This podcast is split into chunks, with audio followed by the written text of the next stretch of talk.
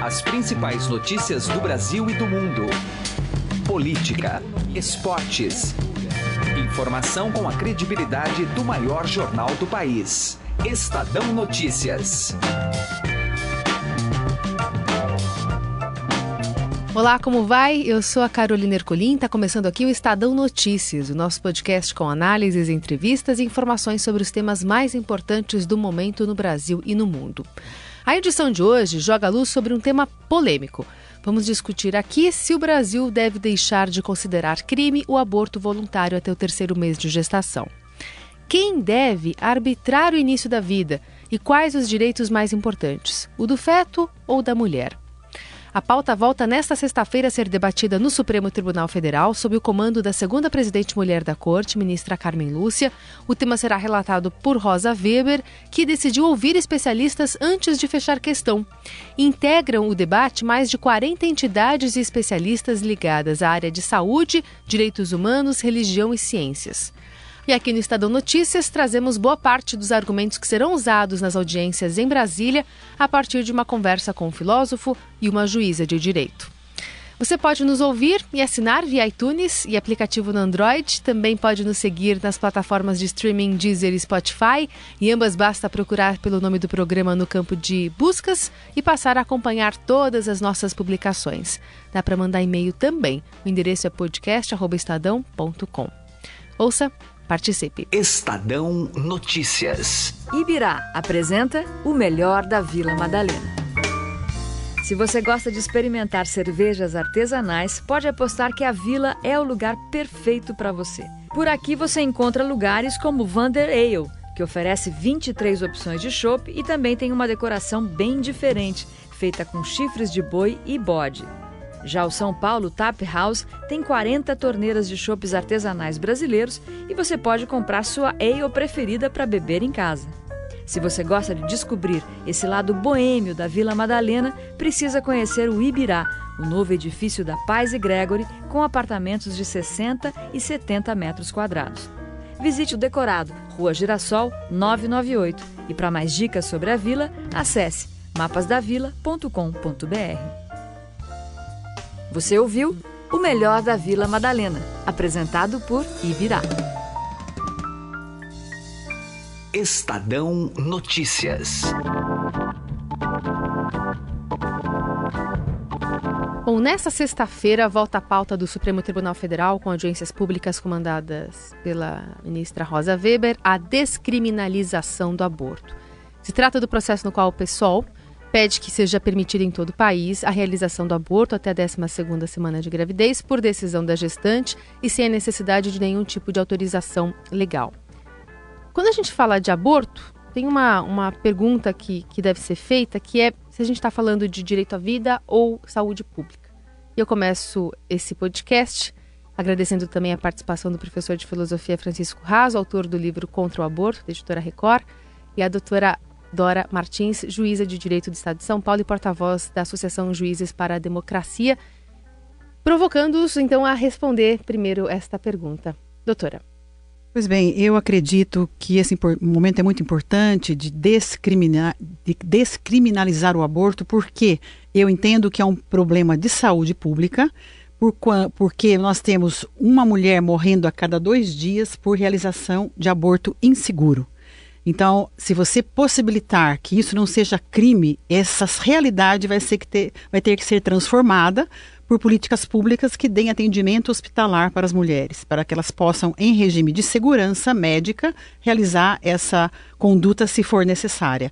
Obviamente, não está afastada a necessidade de também haver políticas públicas para que ela possa ter uh, o direito de optar por uma gravidez ou não. Né? O que nós temos é uma realidade que muitas vezes as mulheres são levadas a um aborto porque, infelizmente, não podem mantê-lo por várias razões. É, e é um problema muito grave porque a questão de ser crime o aborto deixa no limbo mulheres morrendo dia sim, dia não no Brasil.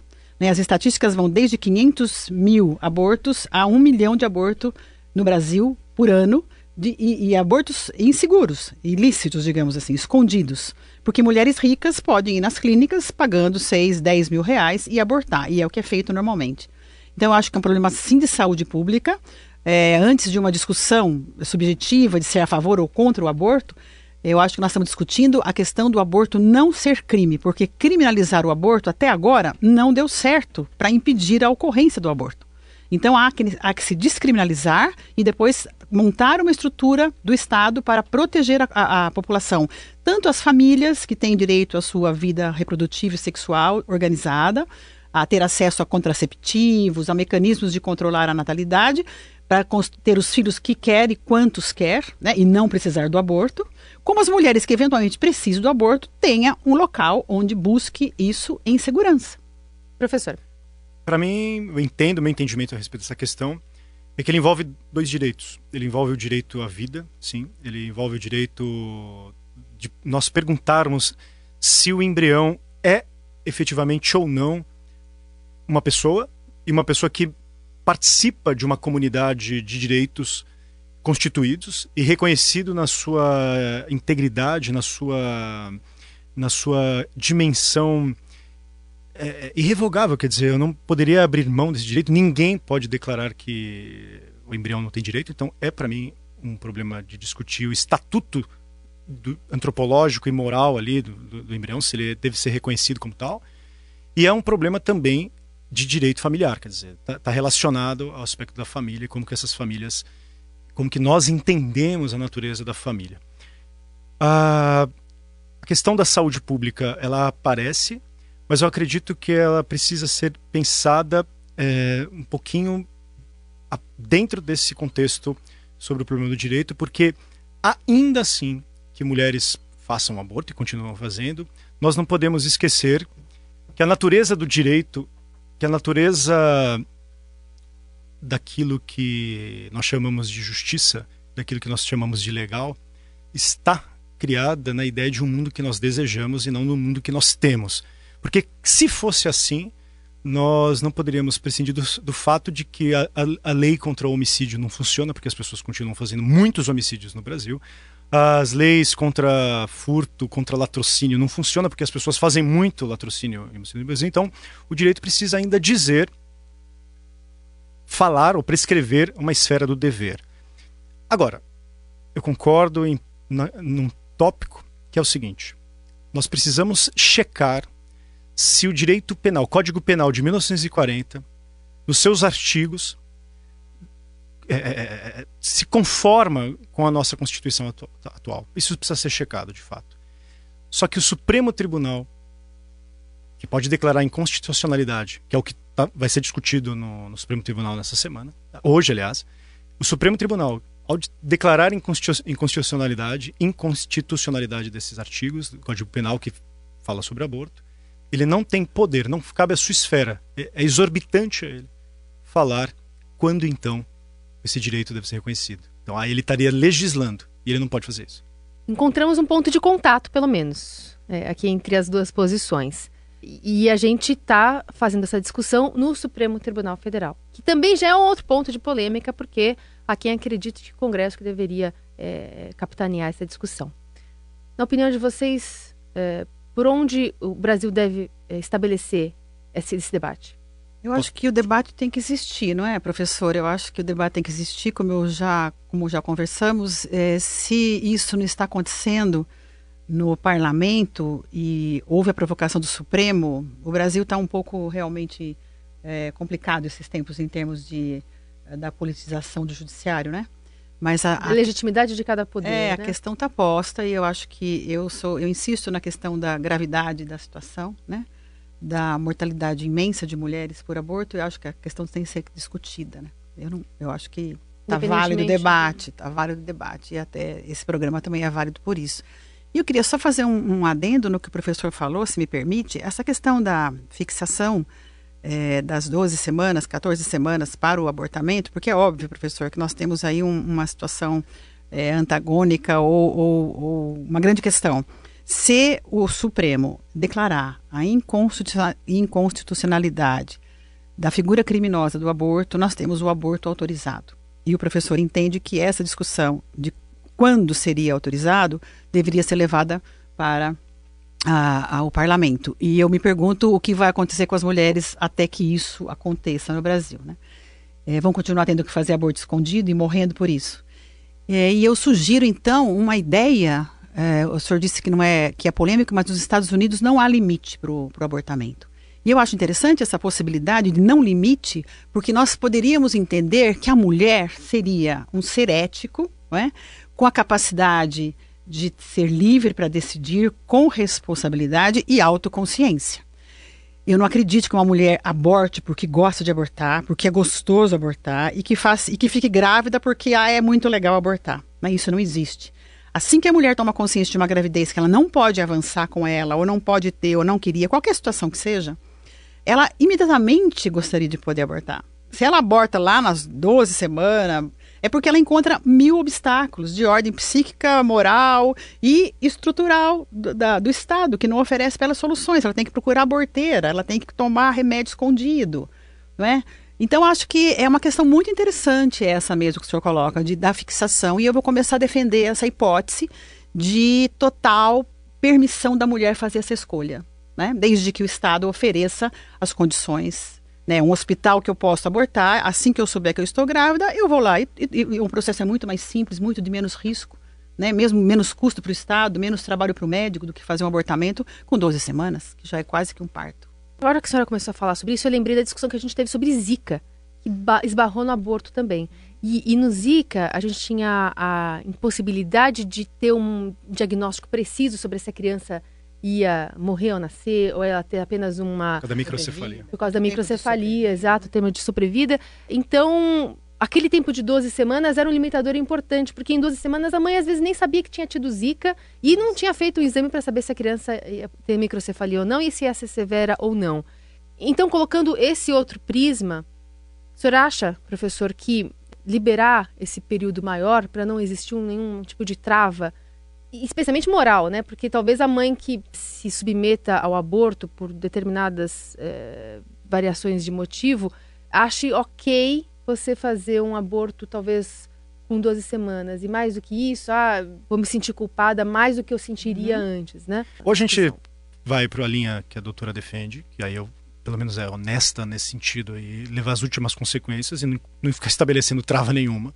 Então você vai até as suas últimas consequências das coisas que você acredita e não tem, olha, é arbitrário ficar defendendo 12 semanas, 13, 14, 15, 20, 10. Então você vai até o final. É o conceito que está valendo. É, ou você estabelece um critério, que para mim é muito objetivo, daquilo que determina o surgimento, a emergência de um novo indivíduo, de uma nova vida.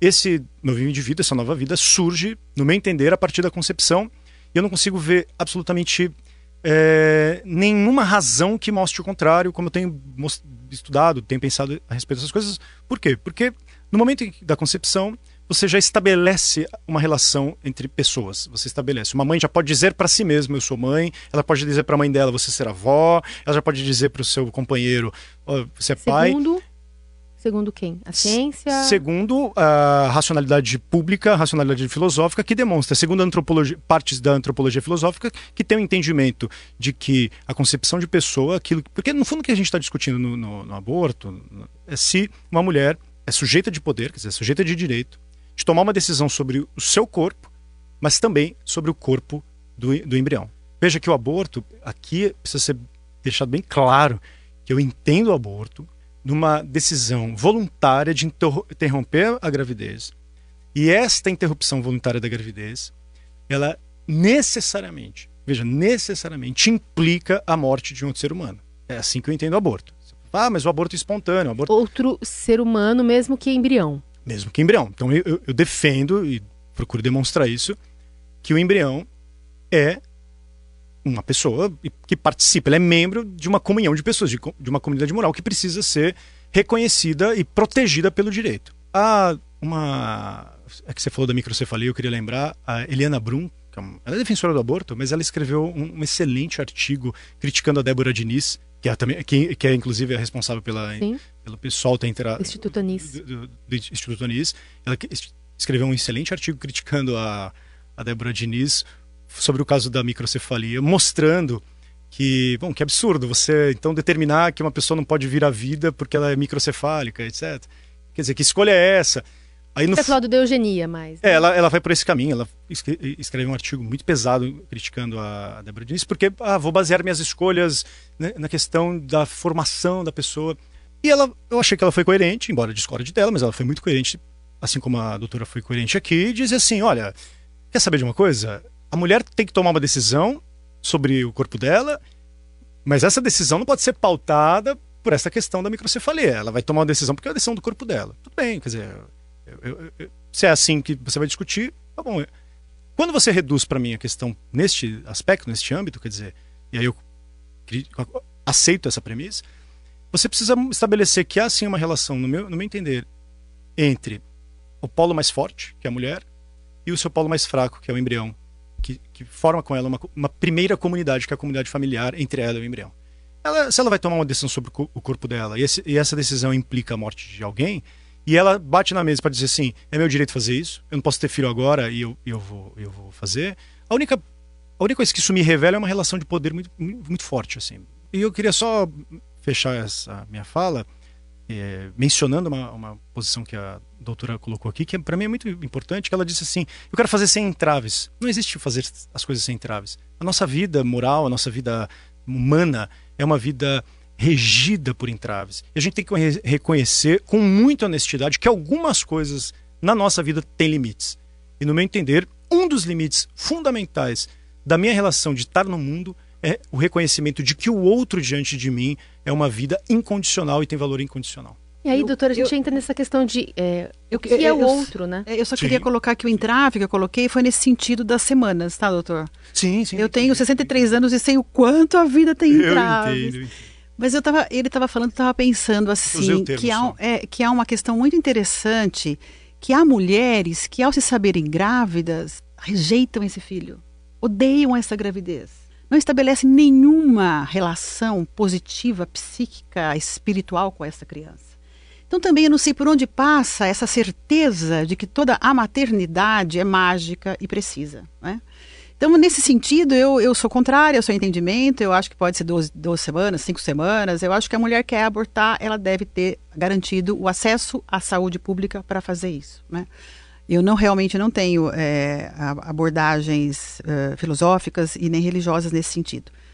Para mim grita muito o dado das, da mortalidade das mulheres, né? E, e essa, esse reconhecimento do outro é interessante. Eu trabalhei muitos anos em vara de família, vendo conflitos familiares nos quais os adultos tão infantis usam os filhos de uma forma obscena. Sim. É, trabalhei muitos anos na vara da infância, vendo uma grande parcela da sociedade brasileira formada por pequenos cidadãos de 0 a 18 anos em completo estado de abandono e não um abandono físico, um abandono do amor. Sim. Então a discussão vai longe se a gente for por esse aspecto desse outro que eu tenho dentro de mim, não é? O que me causa uh, espécie é saber que hoje tem mulher morrendo por causa de aborto feito com agulha de crochê, tomando é, é, água, água, sanitária, colocando a soda cáustica na vagina, é, perdendo o útero, morrendo, deixando cinco filhos na miséria. Então eu acho assim, a questão é, para mim, o aborto não é crime, tem que ser descriminalizado, de modo a garantir acesso a esse serviço de saúde pública para proteger a mulher. E sim, concordo que a sociedade ideal para mim também seria uma sociedade mais justa e plena se todos os cidadãos, homens e mulheres, pudessem decidir se querem construir uma família, se querem ter filhos, quantos filhos podem e querem ter, não é?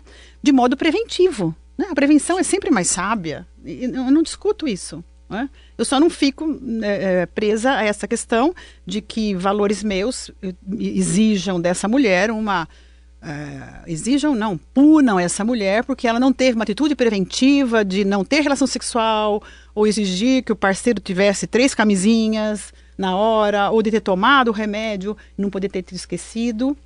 E nem vamos entrar na seara da mulher estuprada, né? Sim, vamos sim, entrar sim. nessa é, seara. Exatamente, mas é, é preciso a gente considerar, e uma coisa importante que a doutora mencionou aqui, que o fato de uma mulher fazer o aborto com agulha de crochê, colocar. Crochê não dá, é tricô. Tricô, ácido na vagina, quer dizer. Esse horror, essa imagem horrorosa do aborto feito de maneira inadequada, ela não muda o ato quando ela é feita num lugar limpinho no hospital. Eu, antes de escrever meu livro. Mortes, elas morrem. Né? Antes, elas calma, morrem. Mas, mas eu, vou chegar, eu, eu, queria e onde eu quero O senhor chegar. ignora esse fato Não ignora, eu não ignoro, a senhora ignora, não só a senhora, mas todos os abortistas ignoram o fato de que este ato, mesmo no hospital, mata uma pessoa. E uma pessoa, eu, eu tive a oportunidade de, quando fui escrever o meu livro, conversar com obstetras em hospitais, falar com essas pessoas para saber, tá, como, o que, que vai mudar no aborto é, limpo? O aborto limpo, é assim, você pega também uma agulha, você, limpo. você, vo- não, ele, ele é, ele é sujo para quem mata. Ele é sujo para quem mata porque o embrião ele também é- ele é colocado numa, numa solução salina, ele é, ele é destruído, ele, ele, ele é simplesmente triturado. Quer dizer, ele não é limpo. É limpo para quem? Limpo porque é fe- feito no hospital? Agora, veja então, bem. assim, só, só, só queria completar. É, o horror que nós sentimos em ver uma mulher fazer isso na clandestinidade não muda o horror dela fazer isso à luz do dia. Não muda o horror dela fazer isso amparada por médicos, amparada. O ato, per- per- percebe? Eu estou julgando o ato em si. Não muda o horror desse ato.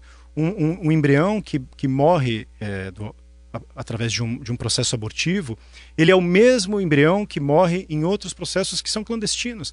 Então, assim, a gente não pode falsificar a imagem, falsificar a imagem porque nós tornamos ela legal. Percebe? É, é, seria uma imagem falsificada. E nós também não podemos, na minha opinião, no meu entender, é, no- conformar o nosso juízo, conformar o nosso juízo, e aqui a senhora é é uma juíza, quer dizer, porque famílias estão desamparadas ou porque nós temos um estado de famílias decapitadas, de- desestruturadas, conformar o meu juízo me adequ- adequando meu juízo a uma realidade. Na verdade, o direito é justamente o contrário, ele está apontando para nós um critério de juízo para dizer como as coisas deveriam ser. Eh, Deixa eu só colocar uma coisinha que eu acho importante. A questão do embrião eu acho muito interessante. Quando eu disse da hipocrisia que não sua mais a sociedade, nós temos os, os médicos que não querem fazer aborto, que se negam a fazer aborto, entrar nessa, nessa demanda por conta da questão eh, da, da ética pessoal. Seria um problema, inclusive, quando se for Tod- aprovado. Todavia, isso, isso, todavia, há clínicas que ganham muito dinheiro fazendo fertilização in vitro, guardando embriões e descartando-os, sem que, com conhecimento público também, só que sem nenhuma censura da sociedade. Não é? Ganha esse dinheiro, constrói esses embriões in vitro, descarta-se no lixo Sim. também, e aí tá tudo bem. Não, não tá. A Igreja Católica, desculpa falar em nome da Igreja Católica, Não, embora, doutor, não é pro senhor, mas pra sociedade, Sim, mas entendeu? ela representa a sociedade. A Igreja Católica não cansa de publicar documentos, notas, most- e isso a juíza tem total razão, declarando que isso é um absurdo, isso é um escândalo da nossa sociedade. Bom, mas você- eu insisto que eu E- quero o que eu saber quero o que, dizer, que o assim, o Estado eu- vai fazer com mulheres que morrem dia sim ou dia não no Então, Brasil. e aí, como é que a gente lida com essa informação do Ministério da Saúde, que vai municiar essa discussão? Que fala, então, que é, o Brasil gasta 500 milhões, de, gastou 500 milhões de reais na última década para atender essas mulheres. Perfeito. Então, 486 então, milhões assim, o SUS gastou. o fato de tornar legal cria uma, uma nova demanda de gasto. Então, assim, não, não você- necessariamente. como que não? Você vai tornar o aborto legal, as pessoas vão continuar fazendo aborto e, e custa dinheiro o aborto. É mais, é mais barato, dinheiro. é mais barato para o Estado receber uma mulher com agenda marcada e fazer um aborto na primeira, segunda, terceira semana do que receber uma mulher com útero infeccionado, fétido sim, por é- ferimento, onde houve um aborto que ainda está lá dentro. Sim, mas ele é custa. totalmente diferente o gasto do, do, Tá, do, mas, mas do são, ga- Estado. são gastos e, e são gastos que assim é, é, eles se dão para o contribuinte e às vezes o contribuinte contra o aborto. Então assim, o contribuinte contra o aborto vai ter que financiar isso. Essa discussão precisa, precisa passar pelo Congresso, porque é lá no Congresso, nas câmaras dos deputados, Senado, é lá que o povo é representado. E lá que o povo representa, a nossa discórdia aqui pode ser representada lá, e não no Supremo Tri- Tribunal. Doutora, a senhora acha que é, esse ponto é, é importante porque a gente está vendo essa discussão paralela na Argentina? Teve aprovação na Câmara é, de um projeto que permite o aborto e agora está indo para o Senado, passando por comissões de discussão. Está falando da Argentina, que é o país é, de onde vem o Papa, que representa a Igreja Católica, e que a gente está vendo também a movimentação popular, a discussão entre a sociedade está muito grande, está tá gerando mais reflexões, embates que sejam na sociedade do que uma discussão talvez no Supremo. Senhora acha que esse debate também deveria ser feito no Congresso? Acho que sim, nós podemos para o Congresso discutir isso, que nós continuaremos tendo mortalidade nessa, nessa proporção obscena, obscena. E eu acho importante colocar uma coisa. Eu acho que é importante colocar uma coisa para o ouvinte. Quando a gente fala em descriminalizar o aborto, ou seja, o aborto não é mais crime, nós não estamos obrigando ninguém a abortar. Ninguém. Então, se você tem convicção, se você é contra, você não gosta, você acha isso indevido, você fica grávida e você leva a gravidez até o final. Aliás, o Estado deveria dar também proteção à grávida que, não querendo abordar, abortar, não quer esse filho, e ela deveria ser acolhida, sem culpa, sem medo, sem ser é, estigmatizada, para ela poder entregar esse filho né, para o Estado, levar esse filho para uma adoção e não vender o filho na Praça da Sé e não vender o filho para tráfico internacional. Não temos políticas também que protejam essa mulher grávida que queira levar a gravidez avante. Mas, de qualquer forma, é claro que ninguém é obrigado a abortar. Ninguém. Mas é obrigado e, a pagar conta de E falando do Papa, ele fez uma declaração recente de que todas as mulheres devem ser acolhidos em, acolhidas em suas dores, não é? Sim. Então, Exatamente. Também é legal pensar. Eu, eu, eu, concordo absolutamente no número de grau que todas as mulheres precisam ser acolhidas em suas dores, inclusive as mulheres estão para nascer. Inclusive a da aborto. Bom, é um assunto longo que a gente propôs aqui algumas discussões de ideias. Lembrando, é então, nessa semana, né, até semana que vem, o Supremo vai discutir isso em algumas audiências. A ministra Rosa Weber é, é a relatora, está comandando essa discussão, que pode ser que não termine esse ano ainda, né? É, Com nada não terminará. Não, nada indica nesse, nesse sentido. Mas é um assunto que a gente está vendo também muita polarização no debate, muita politização sobre um tema que, que não deveria ser pautado por isso mas a discussão sempre oxigena ideias e essa é a nossa proposta também aqui no, no podcast Estadão Notícias. Conversamos com a doutora Dora Martins, juíza de Direito do Estado de São Paulo, porta-voz da Associação Juízes para a Democracia, e o professor de Filosofia Francisco Raso, autor do livro Contra o Aborto, da editora Record. Muitíssimo obrigada pela participação de todos vocês. Obrigado vocês. Obrigada pela oportunidade. Estadão Notícias. Direto ao assunto, com José Neumann e Pinto.